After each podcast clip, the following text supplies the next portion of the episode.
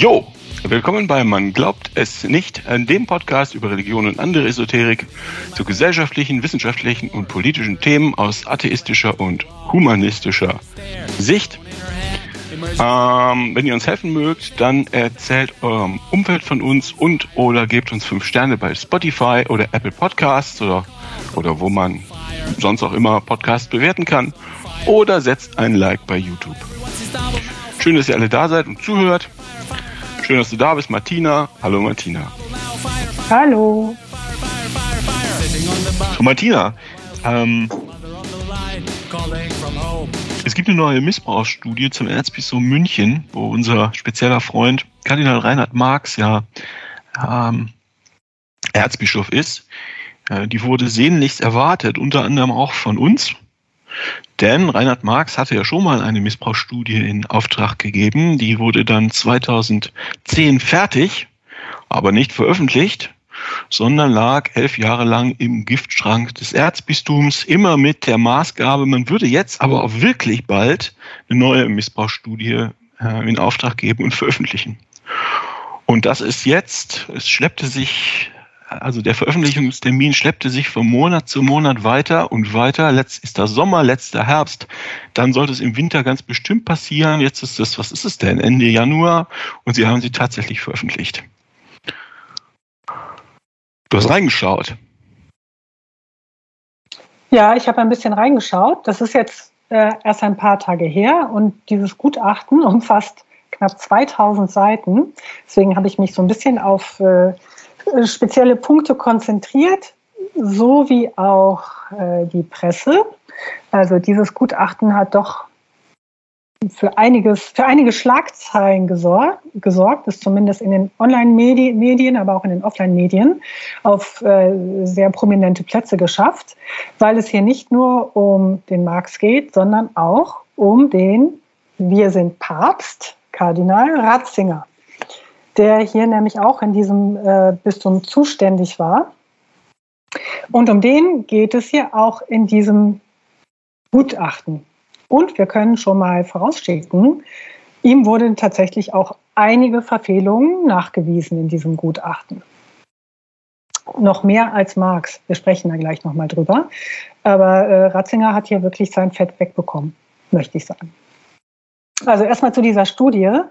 Äh, ich bin persönlich sehr froh, weil ich diese Aachener äh, Missbrauchsstudie ja schon wirklich so super fand, äh, dass es hier die Rechtsanwälte Westphal, Spilker, Wastel waren, also die Münchner Kanzlei, die auch das Aachener Gutachten gemacht hat, dass die hier beauftragt wurden und sie haben es auch sogar geschafft, das zu veröffentlichen. In Köln ist das ja nicht gelungen. Den Kölnern war das ja nicht so recht, das Gutachten, was diese Anwaltskanzlei hier verfasst hat, wisst ihr ja alle noch, ne? das ist zu diesem großen Eklat dann gekommen, dass diese Studie abgelehnt wurde und dann ein, man muss es ja schon so sehen, Gefälligkeitsgutachten von einem anderen Anwalt angefertigt wurde. Also in hier, Rekordzeit. Ja, Rekordzeit. Aber ich meine, hallo, Missbrauch in der katholischen Kirche, da braucht man nur ein paar Wochen für. Hier also wieder diese Kanzlei. Es ist wirklich lohnenswert, sich auch die Pressekonferenz damals anzuschauen. Ähm, wo? Zu der Pressekonferenz, wo diese also Studie die, vorgestellt wurde. Die Frau Westphal, ne, die möchte ich nicht zum Feind haben.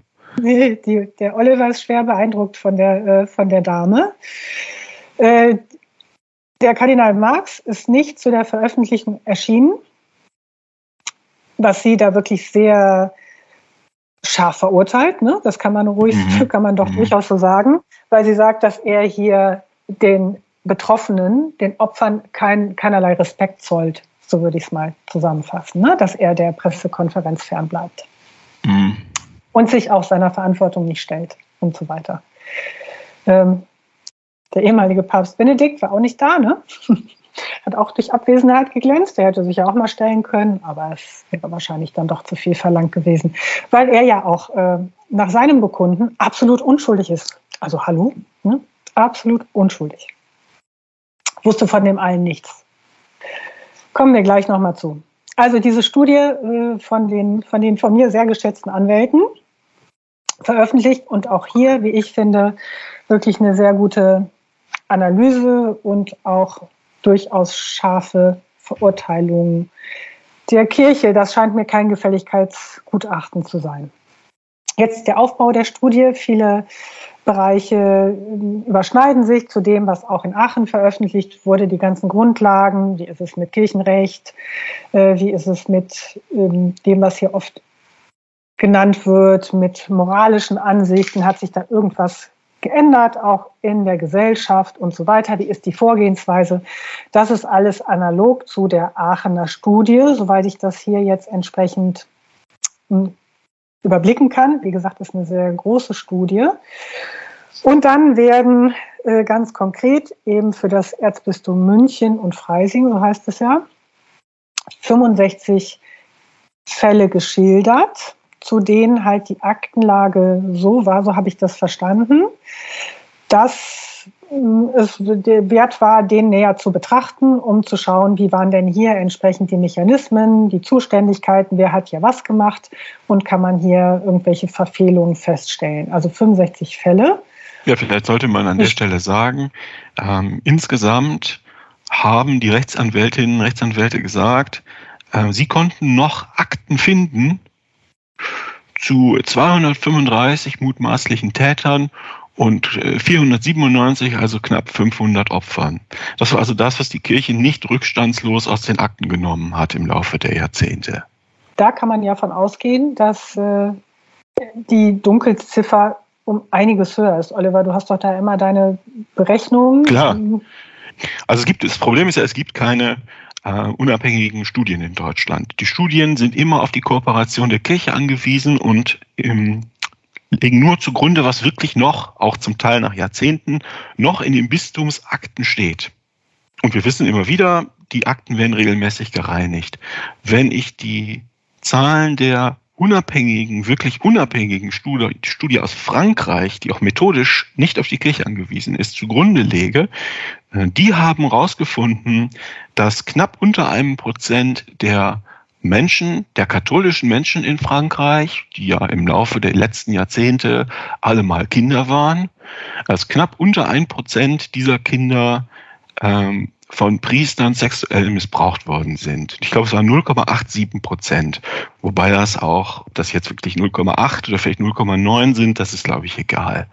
Aber wenn ich die heutigen Katholikenzahlen ähm, des äh, Bistums ähm, München und Freising zugrunde lege und das einfach mal diese 0,87 Prozent rechnen würde, dann komme ich auf ungefähr 14.500 mutmaßliche Opfer. Also durch die Jahrzehnte, ne, durch die Jahrzehnte.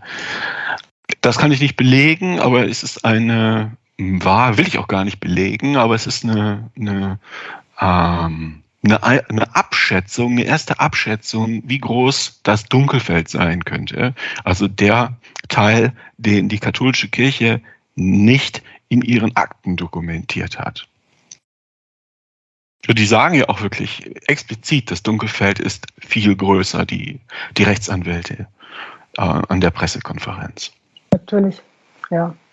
Das ist ja auch jetzt eine unterschiedliche Vorgehensweise wir haben ja gesehen, dass im Spiegel äh, ein, auch ein Leitartikel erschienen ist. Journalistisch recherchierte Fälle dürfen ja, also ich würde sagen, dass die Hürde halt geringer, äh, die da Fälle zu nennen. Und der äh, geht ja so aus, dieser Artikel, dass links und rechts überall irgendwelche Missbrauchserfahrungen aufpoppten. Also dass es fast, wie von den Reportern geschildert, fast normal war, dass einem da an der einen, dass man irgendwie zumindest jemanden kannte, dem sowas passiert ist. Also ein ganz anderes Bild als hier in dem Fall, wo ja immer genau rechtlich nachgewiesen sein muss, basierend auf eben den Unterlagen, wie Oliver ja gerade gesagt hat, die von der Kirche zur Verfügung gestellt wurden, also wo man natürlich was rausnehmen kann. Das wurde ja auch schon in der Aachener Studie gesagt, man hätte da die Vermutung doch gehabt, dass da Teile fehlen von Akten, einfach weil sich die Akten so gestalten. Das kann man ja ableiten, ne, wenn man diese Akten sichtet. Wenn da Jahre komplett fehlen und sonst wurde da jeden Monat irgendwas eingetragen, liegt ja die Vermutung nahe, dass da vielleicht was fehlt. Ne? Das ist mhm. ja nicht aus der Luft gegriffen. Also um diese Zahlen geht es hier. Ne? Also zumindest hier muss das ja, wie gesagt, immer alles genau nachgewiesen werden. Und auch hier geht es ja nicht nur um die Fälle selber, sondern vor allen Dingen um das Vertuschen, also um das, was die Verantwortlichen hier gemacht haben. Vielleicht kommen wir erstmal zu dem Kardinal Marx. Äh, also ihm wurde jetzt hier in, ich glaube, drei der Fälle, zumindest so nicht ganz korrektes Vorgehen nachgewiesen, wobei ich finde, also es geht darum, dass irgendwie nicht, äh, es geht, soweit ich das jetzt hier verstanden habe in diesen Fällen, nicht um Versetzung. Also wie gesagt, das sind die Fälle, die jetzt hier untersucht werden konnten. Das heißt nicht, dass es sowas nicht gegeben hat, ne? sondern eher darum, dass hier ähm, kirchenrechtliche Untersuchungen nicht eingeleitet wurden, dass vielleicht hier äh, entsprechend auf Zeit gespielt wurde. Also solche Dinge. Die be betroffenen ja, Würdenträger hier in dem Fall, ne, also die Kirchenleute, äh, wurden auch dazu befragt oder sie konnten hier Einlassungen vornehmen. Also, was sagt der Marx dazu, zu seiner Verteidigung? Oder auch nicht. Er könnte ja auch sagen, ja, stimmt, habe ich Mist gebaut. Ne? Also, wie sagt er, dass diese Verfehlungen zustande gekommen sind? Er sagt, als Erzbischof sei er, Kardinal Marx, primär nicht mit, administrativen Aufgaben befasst, sondern mit der Verkündigung des Wortes Gottes, der Feier der Sakramente und der allgemeinen Hirtensorge für das Volk Gottes. Daher, daher sei er auf eine gute Verwaltung angewiesen, die der Leitung des Generalvikars unterstehe. Also hier wieder diese Begründung, hm, ja, ich war da nicht zuständig. Ne? Ich bin ja hier in höheren Sphären. Äh, auch hier sagen ja die, ähm, ähm, da sagen die Gutachter, also Entschuldigung, bei solchen Dingen wie Missbrauch, das ist Chefsache. Und natürlich war der informiert und er hätte sich da ja auch mal mehr drum kümmern müssen, was dann eben in solchen Fällen passiert. Ne? Also dieses Rausreden lassen die hier entsprechend nicht gelten, ne? dass, man, dass da jemand anderes entsprechend für zuständig war. Ja, ich würde auch schwer vermuten, dass er da tätig war und sich gekümmert hat. Nur nicht so, wie er das jetzt gerne schildern möchte. Richtig. Mhm. Also er sei in das operative Geschäft nicht eingebunden gewesen, war nicht seine Zuständigkeit. Ach, die arme Maus. Ja, ja, das ist wirklich. Ne? Deshalb ja. ist er auch nicht zur Veröffentlichung gekommen. Er hatte einfach keine Zeit. Er musste das äh, Wort des Herrn verbreiten. Genau, ja, er musste sich um seine Schäfchen da kümmern. Ne? Hm. Ja, auch beim nächsten Fall. Äh, auch hier ging es äh, um einen Fall, der weiter zurück lag. Ne? Also er hat hier diese Einleitung eines Kirchen, einer kirchenrechtlichen Voruntersuchung unmittelbar nach der Missbrauchsmeldung entsprechend nicht eingeleitet. Und auch hier hat er irgendwelche Ausreden. Meistens ist es der Generalvikar gewesen, ne? der ja die Vollmacht, Vollmacht hat. Die Frage ist, ob der Generalvikar bereit ist, für seinen Chef die Kugel zu nehmen oder ob es da vielleicht jetzt so eine Art Zickenkrieg gibt. Ja, aber es, mh, hm, ich finde das, so, find das so ein bisschen egal, weil es ja eher um die Haltung, es geht ja auch um die Haltung, die man hier hat. Und äh, zu sagen, ja, ich war da nicht zuständig, äh, das sollte doch dieser Bär da machen, ist irgendwie eine Haltung, die ich äh, sehr seltsam finde. Man muss wirklich hier wieder alles nach, äh, nachweisen, ne? Wer hier dann was, ob er das wirklich gewusst hat und so weiter. Und auch so argumentieren ja hier die, ähm, die Gutachter, die ziehen ja auch eben logische Schlüsse. Also sowas wie, ja, ich habe den da einfach machen lassen. Dazu sagen die, ja, aber bei sowas Wichtigem wie sexuellen Missbrauch, das so hochgepoppt ist, erstens äh, sind das schlimme Schäden, die da den äh, Opfern entstehen. Äh, es ist ein ganz wichtiges Thema. Da muss doch der Chef stärker hinterher sein. Da kann er doch nicht sagen, jetzt macht ihr da mal. Ja? Also man muss sich da entsprechend mehr einbringen und es ist auch nicht plausibel, dass er dann da über Dinge nicht informiert wird, weil es ja inzwischen doch ein großes Thema war. Ne? Also wenn er sich da nicht hat informieren lassen und nicht eingebracht hat, dann ist das ja schon eine Verfehlung an sich. Hm? Ja, und selbst aus der Sichtweise, die sagen ja, die Rechtsanwälte, also der Herr Watzel war das, glaube ich, hat ja bei der Pressekonferenz gesagt, dass die Opfer überhaupt nicht wahrgenommen wurden von den, von den Kirchen, Kirchenmenschen, ähm, äh, von der Hierarchie. Und wenn dann als Bedrohung der Kirche. Ähm, das heißt, selbst wenn mir als Erzbischof, wenn ich Marx wäre und mir wären die Opfer total egal, da würde ich trotzdem versuchen, die Kirche zu verteidigen und irgendwie zu schützen. Und dann stellt sich die Frage, wieso haut er nicht aus purer Selbstsucht aus, auf den Tisch und macht reinen, reinen Tisch mit diesen Missbrauchspriestern? Was ist da das Problem? Was ist da das Problem? Und da gibt's ja die alte Hypothese von dir, Martina, dass es einfach so weit verbreitet ist, dass es so viele Fälle sind, so viele Täter, so viele Opfer, dass sie das nicht können. Wenn sie reinen Tisch machen würden, würde ihnen der Laden um die Ohren fliegen. Und dass sie deshalb immer weiter versuchen, dieses unmenschliche Ausbremsen von, von Aufklärung und dieses Ausbremsen und diesen Unwillen, jegliche Strukturen zu ändern, die über Jahrzehnte immer zu diesem Massenmissbrauch geführt haben. Und dass es daher rührt, dass wenn sie das täten, dass auch den, den dümmsten Katholiken immer klarer wird, dass es einfach nur eine Missbrauchsmafia ist. Ja, plus das interessiert sie auch nicht. Also das finde ich jetzt durch die mh, hm, ja, aber selbst wenn es dich ja. nicht interessiert, sagen wir so, mir sind die Kinder total egal oder die Nonnen oder die, was weiß ich, Seminaristen, wer auch immer da, äh, wie heißen die noch, äh, äh, die in der Kirche helfen. Messdiener, Messdiener, die sind mir total egal und unter 50 interessiert mich sowieso keinen, keine Ahnung. Aber dann mache ich das, ich merke so, oh, die Leute diskutieren darüber, ich bin mal lieber vorsichtig. So, jeder Psychopath würde merken, oh, mich interessieren die Leute zwar nicht, aber das mache ich lieber nicht, weil dann komme ich in Schwierigkeiten. So, was ich das, so, deshalb meine ich, aus purem Eigennutz, dass sie jetzt mal sagen, okay, wir sorge jetzt dafür, dass das nicht mehr passiert und klären das auf und dann ist gut. Das hat in Aachen ja ganz gut funktioniert. Ja, alle haben sich diese Missbrauchsstudie angeguckt, haben gesagt, Mensch, das ist ja mal toll, Bischof dieser. Gut, dann hat äh, Bischof dieser noch einen Schlag ins Kontor bekommen, weil sich herausstellte, dass ein zweiter Mann, der Weihbischof, ein verurteilter Betrüger ist. Nee, Betrüger nicht. Was ist das? Veruntreuung. Er hat äh, einer alten Frau Geld aus der Tasche geleiert und sich davon eine schöne Wohnung gekauft. Ähm, das war, war so ein bisschen ein Problem. Aber das, äh, auch der Massenmissbrauch in Aachen sind offensiv damit umgegangen, interessiert keinen mehr. Alle Katholiken glücklich. Statt sich dieses Gewürge wie in München oder in Trier aus ja, purem Eigennutz. Der Markt kriegt mal eine andere Stellung. Ja, und äh, auch dann vielleicht dann doch nicht die Klarsicht. Ich meine, der Marx, der, äh, wir haben ja auch schon mal drüber gesprochen, das scheint ja schon so ein Nachtmensch zu sein, ne? Und äh, alles andere als unclever. Ne? Also auch da dieses Angebot mit dem Rücktritt äh, war ja äh, vielleicht doch strategisch ganz gut, ne? hat ja noch nicht geklappt. Aber vielleicht hat er sich an der einen oder anderen Stelle dann noch einfach vertan. Ne? Ich meine, das sind halt ja auch unterschiedliche Dinge, auf die man da achten muss. Und ganz offensichtlich äh, tritt man da auch Leuten halt auf den Schlips, ne? wenn man das stärker angeht.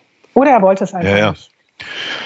Hm? Also hier, ja, er hat sich, wenn man das hier liest, ist das, was man ihm jetzt vorwerfen kann, also das ist relativ soft. Deswegen bin ich auch überrascht, dass er nicht zu der Pressekonferenz gekommen ist.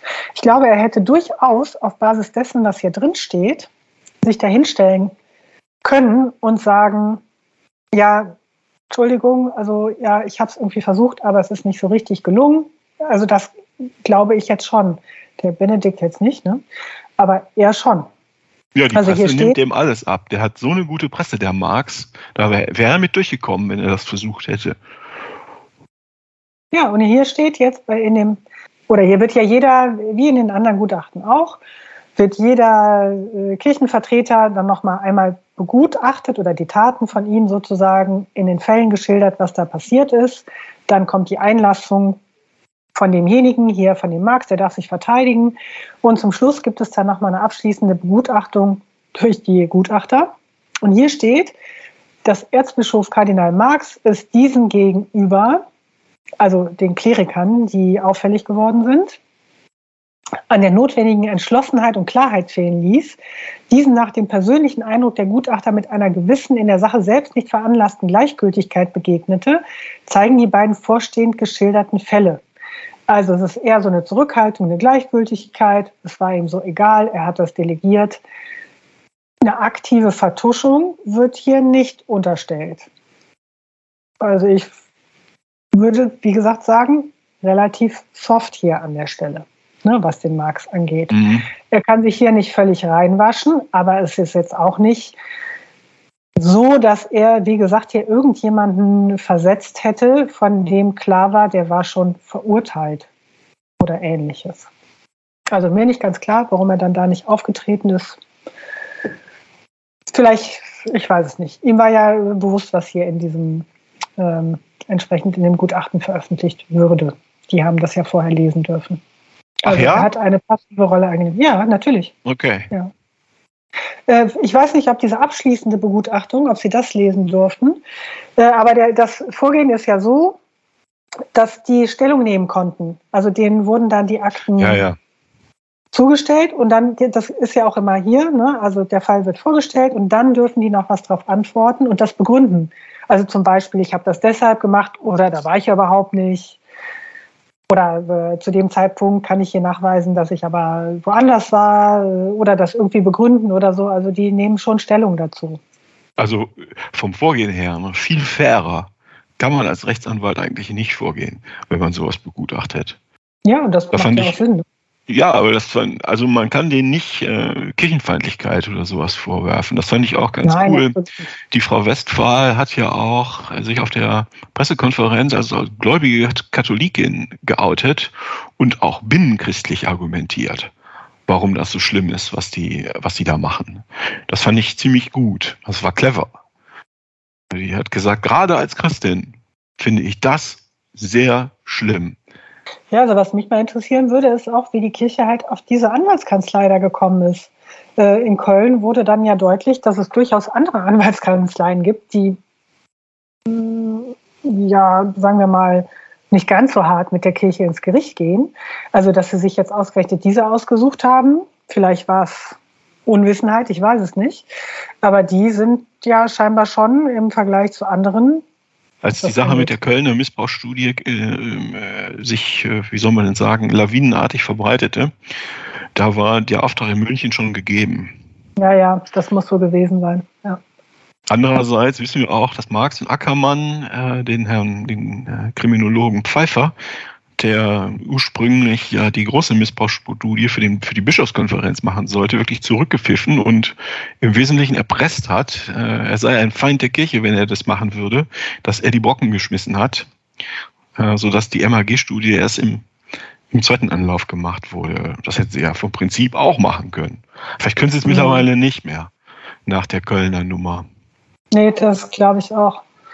Also Köln ist ja wirklich so hoch geschwappt. Es wurde ja auch noch mal, äh, da gab es ja auch noch mal so ein Update, äh, wo die äh, ganzen Kosten genannt wurden, die entstanden sind durch diese zwei Gutachten plus noch die, wie nennt man es denn, die PR, ne? Halt ja, er hat PR-Berater eingestellt, ne?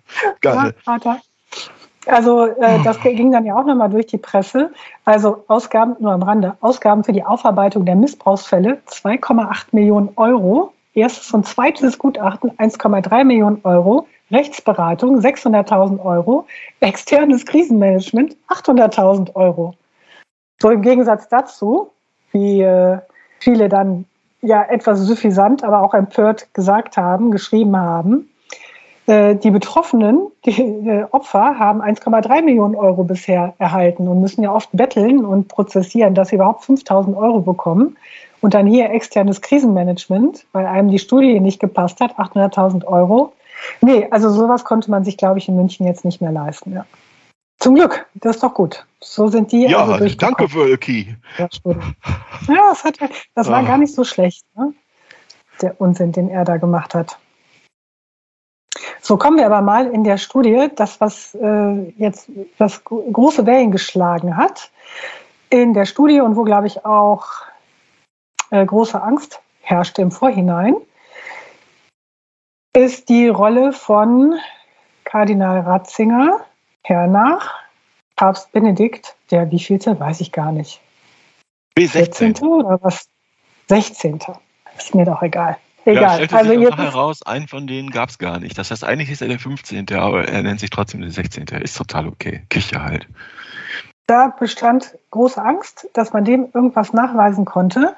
Und interessanterweise in der Pressekonferenz äh, hat die, diese Rechtsanwältin Westphal nochmal über die alte Studie gesprochen, die eben, wie Oliver ja eben gesagt hat, 2010 nicht veröffentlicht wurde. Nur die wichtigsten Erkenntnisse, wie sie jetzt geschrieben hat, Grund waren eine Vereinbarung, die man vorher mit der Kirche gemacht hat, dass das nicht veröffentlicht wird. Und äh, auch Persönlichkeitsrechte, mal wieder irgendwie sowas. Ne? Ja, bla, bla. Aber sie hat gesagt, ja, bla, bla, egal. Ähm, sie sagte es im Grunde, das, was sie damals herausgefunden haben, ungefähr das hat sich jetzt bestätigt, außer in einer Sache.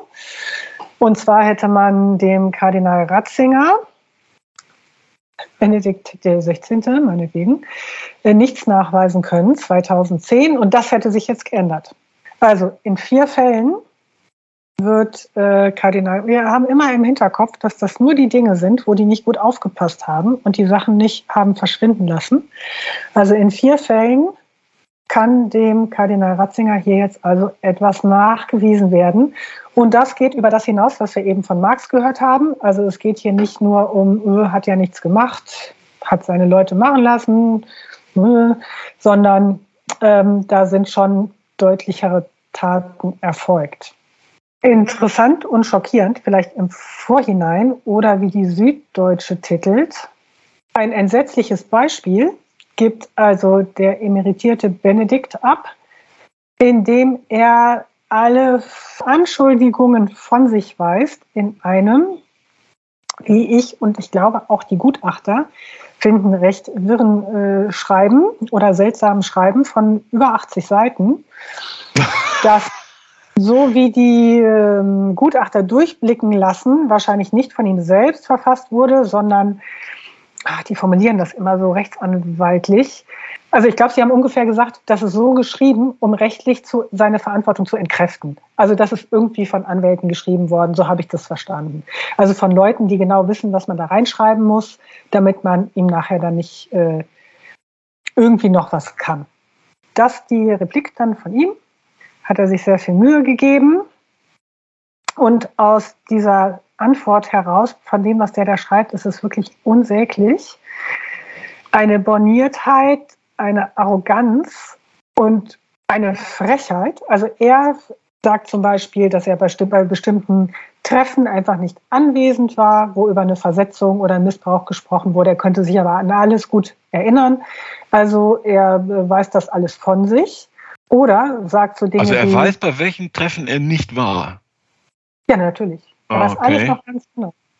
Ne, er weiß das alles noch ganz genau und ist auch empört über diese äh, Vorgehensweise der Gutachter. Also er empört sich, dass er hier so angegangen wird. Ne? Also es ist alles so eine Frechheit, ne?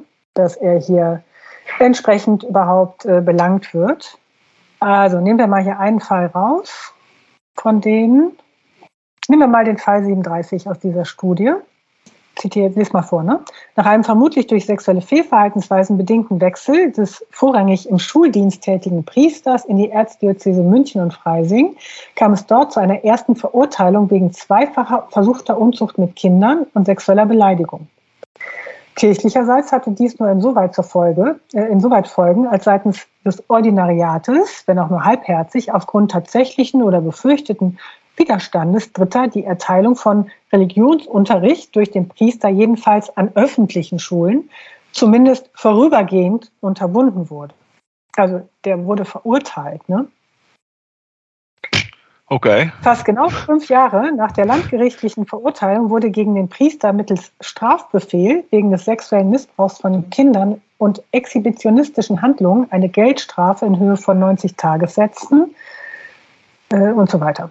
Der Strafbefehl liegt dem Ordinariat vor und war ausweislich eines diesbezüglich nach Einschätzung der Gutachter von Generalvikar Dr. Gruber gefertigten handschriftlichen Vermerks auch Gegenstand einer Erörterung zwischen Erzbischof Kardinal Ratzinger und diesem. Das streitet der zum Beispiel ab. Solche Dinge, ne? Der sagt, das hat nicht stattgefunden. Bla bla bla, so ähm, Vermerks, ne? Wie es in dem Vermerk heißt, aus seiner, also des Erzbischofs Sicht, sei ein Skandal nicht zu befürchten gewesen. Bereits im folgenden Jahr, also deswegen kann man den da einfach weitermachen lassen, bereits im folgenden Jahr kam es zu einer erneuten einschlägigen Verurteilung des Priesters, in diesem Fall wegen versuchten sexuellen Missbrauchs von Kindern und Erregung öffentlichen Ärgernisses. und zu der Verhängung einer zur Bewährung ausgesetzten mehrmonatigen Haftstrafe. In der Folge kam es zu einer fachärztlichen Behandlung des Priesters. Da staatlicherseits sein Einsatz im öffentlichen Schuldienst abgelehnt wurde, war der Priester sodann in einer Privatschule als Religionslehrer tätig. Im Rahmen der Seelsorgemithilfe übernahm er unter anderem Jugendgottesdienste. So, was sagt der äh, liebe Benedikt dazu? Stellungnahme des äh, emeritierten Papstes. Er gibt an, dass er an den Priester eine gewisse Erinnerung habe, insbesondere, dass er wusste, dass es sich um den Verwandten des einer anderen deutschen Diözese gehandelt habe, äh, der mit ihm aber nie über den Fall gesprochen habe. Sich aus den Akten nicht ergebe, und das ist analog zu dem, was er sonst immer sagt, ne, sich aus den Akten nicht ergebe, in welchem Umfang er mit Generalvikar, es ist immer der Generalvikar, ne, der ist immer schuld, Dr. Gruber über den Strafbefehl gesprochen habe, ihm auch sonst kein Gespräch diesbezüglich erinnerlich sei und er daher davon ausgehe, dass ihm die Gründe des Straf Strafbefehls nicht mitgeteilt worden seien. So, also die Gutachter dazu abschließend nachher. Also Entschuldigung, man spricht doch nicht über einen Strafbefehl, der Generalvikar und der äh, Kardinal hier, und sagt nicht, worum es geht. Das ist doch. Das ist undenkbar. Das, das ist undenkbar, genau. Und so sagen das auch die Gutachter. Das ist undenkbar auch wenn da nicht genau steht, was besprochen wurde, Entschuldigung, das ist nicht plausibel. Es ist nicht plausibel. Gut. Was sagt er weiter? Aufgrund der Formulierung, da ein Skandal nicht zu befürchten ist, liegt die Vermutung nahe, dass er Informationen erhalten habe, die keinen Verdacht auf ein kirchenstrafrechtlich relevantes Verhalten zu ließen. Wie geschickt. Also er sagt, da ist kein Skandal zu ähm, erwarten. Also wenn er das gesagt hat, dann waren seine Informationen so, dass also kein Skandal zu befürchten wäre, weil einfach keine Taten vorliegen. Weißt du was, was ich meine? Das ist so ein komischer Zirkelschluss. Ne? Wenn er gesagt hat, es gibt keinen Skandal, dann hat er wahrscheinlich auch nichts gemacht, weil sonst hätte er das ja nicht gesagt. Ne? Uh. So, bla, bla. Ja, unlogisch. Uh. Ne? Aber so, so pass auf. Aber jetzt kommt der Hammer. Pass auf, immer noch zu diesem Fall. Es ist einfach ungl es ist unglaublich, vorher alles so, ja, ja, ich kann, ich wusste nichts, ich doch nicht, weiß ich nicht, keine Ahnung, was, da war ich nicht dabei. So, jetzt. Selbst wenn er aber teilweise von den Hintergründen der ersten Verurteilung Anfang der 70er Jahre und des Strafbefehls Kenntnis gehabt hätte, das ist doch nicht formuliert, das ist doch anwaltlich formuliert. Egal. Zu berücksichtigen sei, dass der Priester als Exhibitionist und nicht als Missbrauchstäter im eigentlichen Sinn aufgefallen sei wobei es nicht zur Berührung der Opfer gekommen sei und dass er bei seinen Handlungen als anonymer Privatmann gehandelt habe und nicht als Priester erkennbar gewesen sei und der Priester sich in der Seelsorge selbst und im Religionsunterricht nicht das Mindeste habe zu Schulden kommen lassen sondern dieser im Gegenteil sehr geschätzt und beliebt gewesen sei und bei seiner Abberufung Ende der 70er Jahre Eingaben gemacht und Unterschriften zu seinen Gunsten gesammelt worden seien und die Schulleitung bei seiner Pensionierung Ende der 80er Jahre darauf gedrängt habe, ihn wenigstens als Schulseelsorger behalten zu dürfen. Das ist doch unglaublich, oder? Also der ist verurteilt worden, ne? Ja, aber ich weiß gar nicht, also das ist fraktal, äh, fraktal unglaublich. Ne? Das ist von äh, den verschiedensten Standpunkten aus oder Sichtweisen aus unglaublich. Aber eine Sache ist ja wohl, dass er jetzt nachher nicht mehr behaupten kann, er hätte das nicht gewusst, nachdem er jetzt im Detail dargelegt hat, was er alles wusste. Das muss ja irgendwoher wissen. Das ähm, alles, ja, aber das ist doch alles hypothetisch. Alles hypothetisch.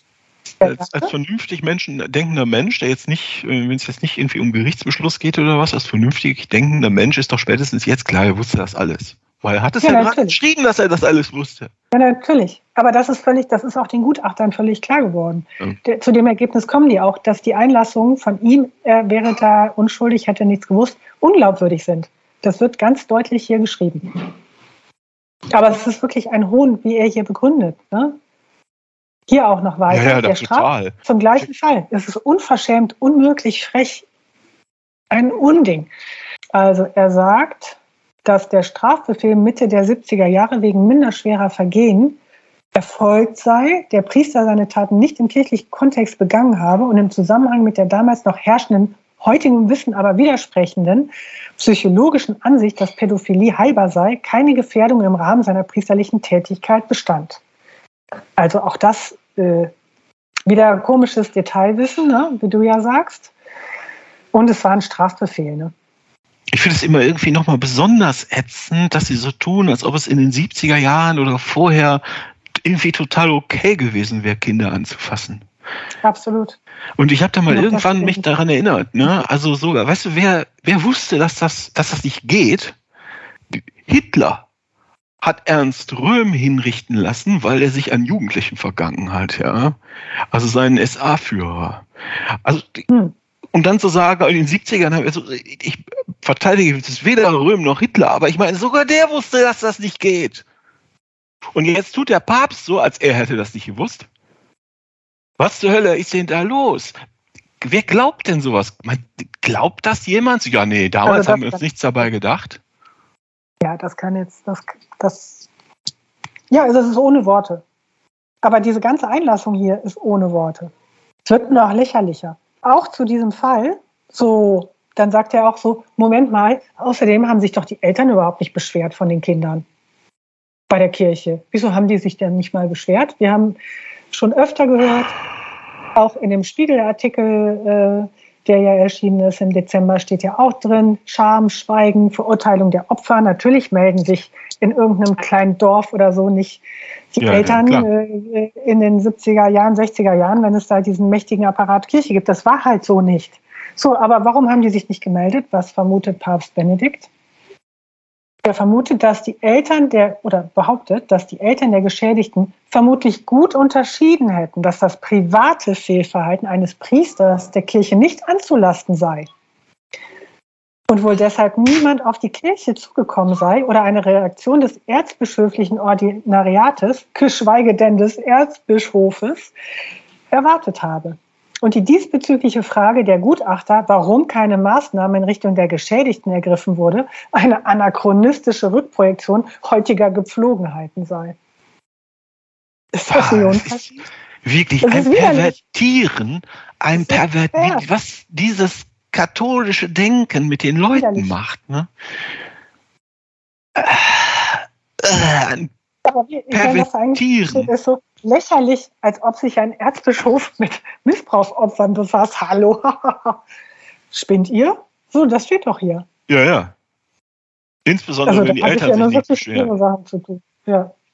Nee, die wussten das. Die Eltern wussten natürlich, dass äh, ein Pfarrer äh, macht sowas nur in der Freizeit. Und da hat die Kirche ja nun wirklich nichts mit zu tun. Ne?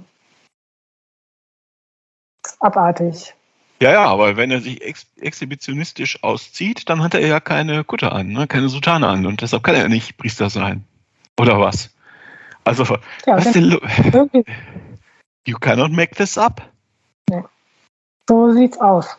Vielleicht, vielleicht noch ein Satz dazu. Ich hätte darüber nachgedacht. Sie sagen ja auch in der, in der Pressekonferenz, ja, man hätte die 2010er äh, Studie unter anderem deswegen nicht veröffentlichen können, weil ähm, da ja Namen, also Klarnamen von, von Tätern drin, äh, drin vorkämen. Und die haben sie aber noch gesagt. Bestimmt, haben sie gesagt. Haben sie gesagt. Die, mhm. ähm, die man sonst hätte, die hätte man ja sonst, die hätten sich ja sonst beschweren können. Ich muss sagen, weißt du, es gibt eine Such- und Ersetzen-Funktion. Äh, man kann die Namen einfach rausnehmen.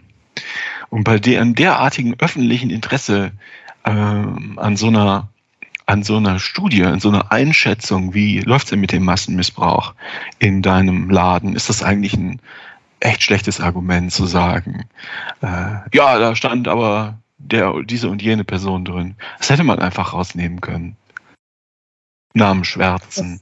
Das zweite Argument der Anwaltskanzlei war ja, dass es eben die Vereinbarung war. Also klar, die Kirche hätte das nein, nicht sagen können aus Sicht der Anwälte ist das total in Ordnung, aber aus Sicht der Kirche nicht. Wenn die sagen, wir wollen aufklären, dann schwärzen wir die Namen und gut ist. Und meinetwegen noch Geburtsorte oder sowas. Das hätte man schon machen können.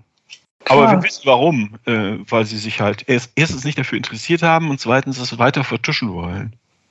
Vielleicht gucken wir uns zum Abschluss hier noch gerade so ein paar der ähm, Schlussfolgerungen der Gutachter zu Ratzinger an. Vielleicht auch speziell zu diesem Fall. Ich zitiere nochmal hier aus dem Gutachten. Also der Papst emeritiert, Benedikt XVI. behauptet nicht, dass der Ablauf des Falles in tatsächlicher Hinsicht von den Gutachtern ganz oder im Wesentlichen unrichtig dargestellt sei, bestreitet jedoch auch hier eine Kenntnis von strafbaren Verhaltensweisen des Priesters und weist darauf hin, dass ihm eine solche nach Aktenlage nicht nachzuweisen sei. Die Gutachter gehen jedoch nach wie vor von einer entsprechenden Kenntnis des ehemaligen Erzbischofs Kardinal Ratzinger von strafrechtlich relevanten Verhaltensweisen des Priesters aus. Im Fall des Priesters erfolgten zwei Verurteilungen und ein Strafbefehl, zwei dieser Entscheidungen während der Amtszeit des damaligen Erzbischofs Kardinal Ratzinger.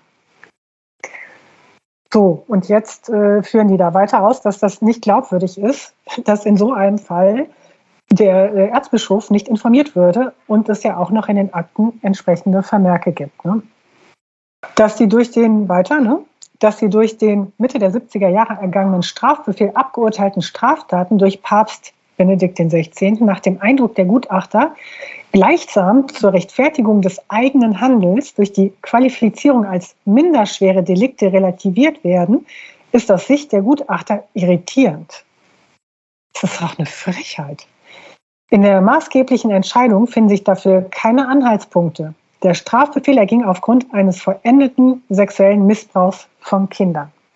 Dass dem Erzbischof Informationen über derartige Straftaten vorenthalten worden sein sollen, ist nach gutachterlicher Überzeugung nicht nur nahezu ausgeschlossen, sondern nur schwer mit der Sachbehandlung in anderen Fällen bei den Vorgängern und Nachfolgern des damaligen Erzbischofs, Kardinal Ratzinger, soweit sich diese den Akten und in Blabla entnehmen lässt, in Einklang zu bringen.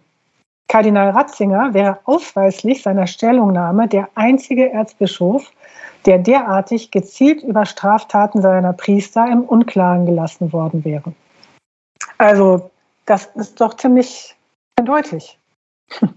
Und dann zuletzt auch nochmal, wird hier nochmal Unverständnis natürlich darüber geäußert, dass äh, man hier nicht auf die Eltern zugegangen ist. Ne? Weil die Kontaktaufgabe nicht erwartet gewesen worden wäre, wegen dieser Privatmann-Geschichte. Also steht ja auch nochmal drin, rein aus dem kirchlichen Selbstverständnis heraus wäre eine Reaktion in Richtung der Geschädigten doch angezeigt gewesen. Also die Gutachter hier auch fassungslos.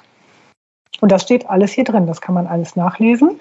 Und äh, einige der großen Medien, haben das ja auch gemacht und das Ganze auf die Titelseiten gebracht. Wer sich standhaft geweigert hat, war ja die Bildzeitung. Ich habe es wirklich beobachtet. Die haben das nie als Top-Thema aufgenommen, eher irgendeinen anderen Quatsch über Dschungelcamp und sowas. Ich weiß nicht genau, warum das bei denen so der Fall ist. Hat vielleicht was mit der Leserschaft zu tun. Ich weiß es nicht. Aber ich meine, das Hallo Leute, das ist der Papst.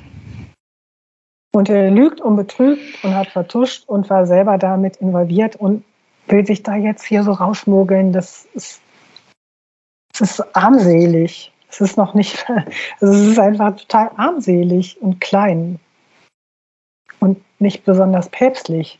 Das ist doch, das kann nicht der Vertreter von diesem Gott da sein, an den ihr glaubt. Tja, meine Sorge ist, dass das jetzt eine Woche lang hochkocht in den Medien und dann ziehen die Medien weiter zum nächsten Skandal und dann interessiert es keinen und es gibt keinerlei Konsequenzen, wie in der Studie davor und der Studie davor und der Studie davor, ähm, weil die Katholiken nicht austreten, reformiert sich die Kirche nicht und dann werden die Strukturen halt nie geändert und es kommt immer weiter zu Fällen. Das hat die Frau Westphal ja auch gesagt in der Pressekonferenz. Wir haben jetzt genug Studien. Wir brauchen keine weiteren Studien. Mhm weil Stimmt. die Strukturen alle bekannt sind. Die Mechanismen sind klar. Wie es zu den, wie Täter eingesammelt, wie Täter gemacht werden in den Strukturen der Kirche. Wie sexuell auffällige Leute eingesammelt und zu Missbrauchstätern gemacht werden.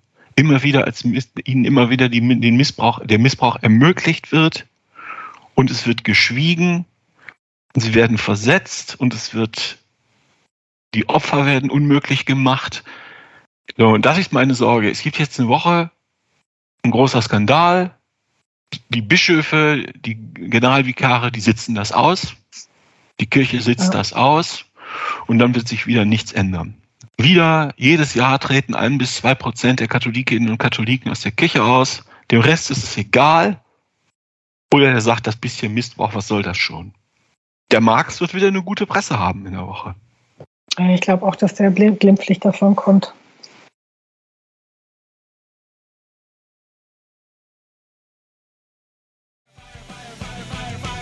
So, und wieder geht eine Folge zu Ende von Man glaubt es nicht, dem Podcast über Religion und andere Esoterik. Wenn ihr mögt, dann gebt uns äh, fünf Sterne bei Spotify oder Apple Podcasts oder setzt ein Like bei YouTube. Tschüss, Martina. Tschüss.